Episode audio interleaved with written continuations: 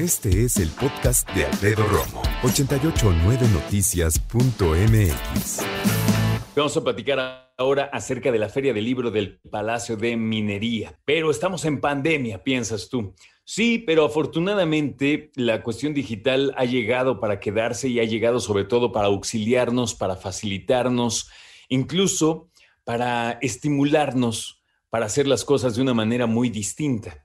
Fernando Macotela, quien es director de la Feria del Libro del Palacio de Minería, está con nosotros al aire vía telefónica. Fernando, bienvenido, ¿cómo estás? Bien, muchas gracias, Alfredo. Estaba yo pensando hace en lo que dijiste hace 10 segundos, ¿no? que la opción tecnológica llegó, bueno, primero para quedarse, supongo que no hay duda, pero además para ayudarnos, ¿no?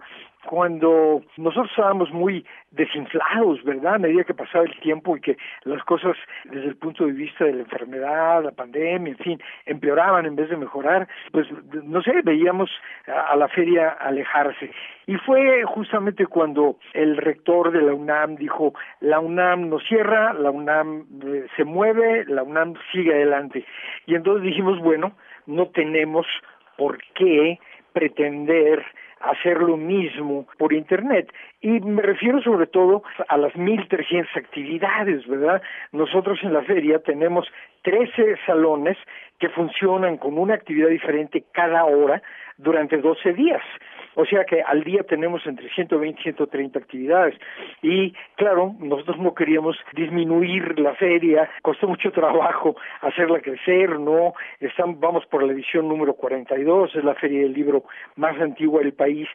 Y decíamos, pero ¿cómo ahora eh, eh, achiquitarla, por así decirlo, después de tanto, tanta lucha y tanta cosa por acreditarla, pues es un clásico de la de la Ciudad de México y pues empezaron a surgir ideas con mi pequeño grupo de colaboradores, somos 11 en total todo el año ahí, ¿verdad? Y dijimos, eh, claro que sí, creo que la universidad no cierra, si la universidad no cierra, la feria tampoco, claro, no es en la misma forma, no podremos este año recibir a todas esas entusiastas multitudes que, que llegan al centro histórico, al Palacio de Minería, pero bueno, recibiremos a, no sé qué tipo de multitudes por eh, Internet.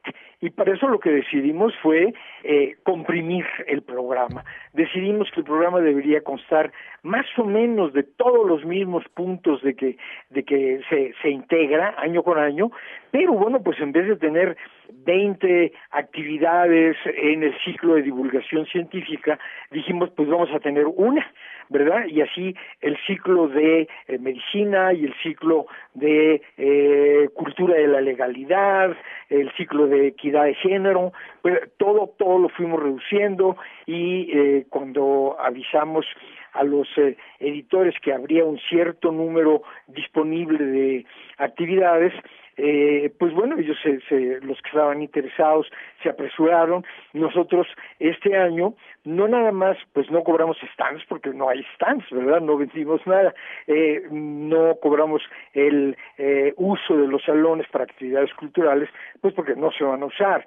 Hubiéramos podido tal vez eh, intentar vender este espacio en, en eh, Internet para hacer las actividades eh, por Zoom, pero no se nos hizo justo. Es un mal momento para todo el mundo. La feria no busca eh, fines de lucro.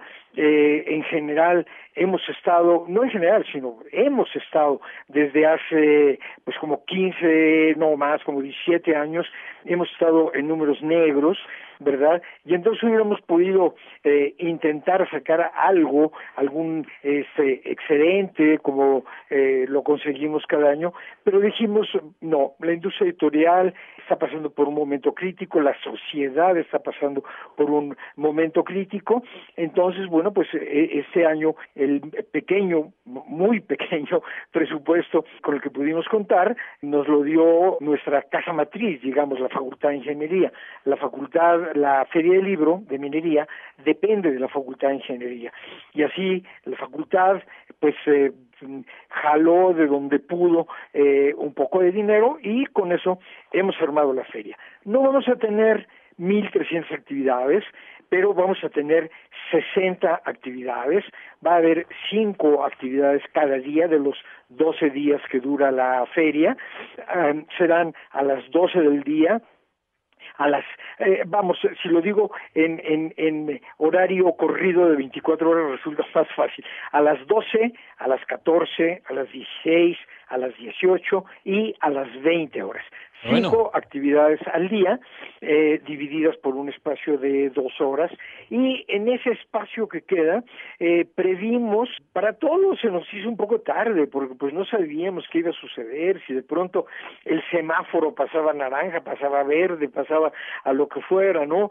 Pero nos dimos cuenta de que aún con semáforo verde habríamos tenido muchas limitaciones para hacer una feria presencial y bueno, pues entre otras cosas, la UNAM también tiene que que pensar en el bienestar de la comunidad universitaria, el bienestar, en el bienestar de la sociedad en general, no hacer nada que pueda provocar contagios ni nada, ¿no? Pero tenemos eh, pequeñas cositas entre, entre las actividades cada dos horas, entrevistas con escritores, eh, pequeñas cápsulas que vamos a estar pasando y en ese momento que ya se nos pasó el susto, eh, estamos, claro, pues muy a la, a la carrera, ¿verdad? Pero de todas maneras, cuando ya faltan eh, una semana para que se inaugure la feria, siempre estamos a la carrera. Pero estamos contentos de haber superado el obstáculo, porque se nos hacía algo verdaderamente insuperable, ¿no? El, el traducir ¿verdad? De, de, de aquellas multitudes, como, como te digo, a, a, a, a, a quién se va a conectar, a no saberlo, nos daba algo de inseguridad, pero ahora, bueno, pues ahí estarán las, uh, las actividades y... Y ahí pues, estaremos también nosotros, Fernando. Estamos pendientes pendientes de la actividad, de todo lo que nos acabas de presentar y nosotros vamos a checar por acá estas actividades que van a estar precisamente ofrecidas a través del Internet. Así que Fernando Macotela, gracias por tu tiempo y éxito como siempre en la feria, en su edición número 42 de la Feria de, Libro de Minería. Escucha a Alfredo Romo donde quieras, cuando quieras. El podcast de Alfredo Romo en 889noticias.mx.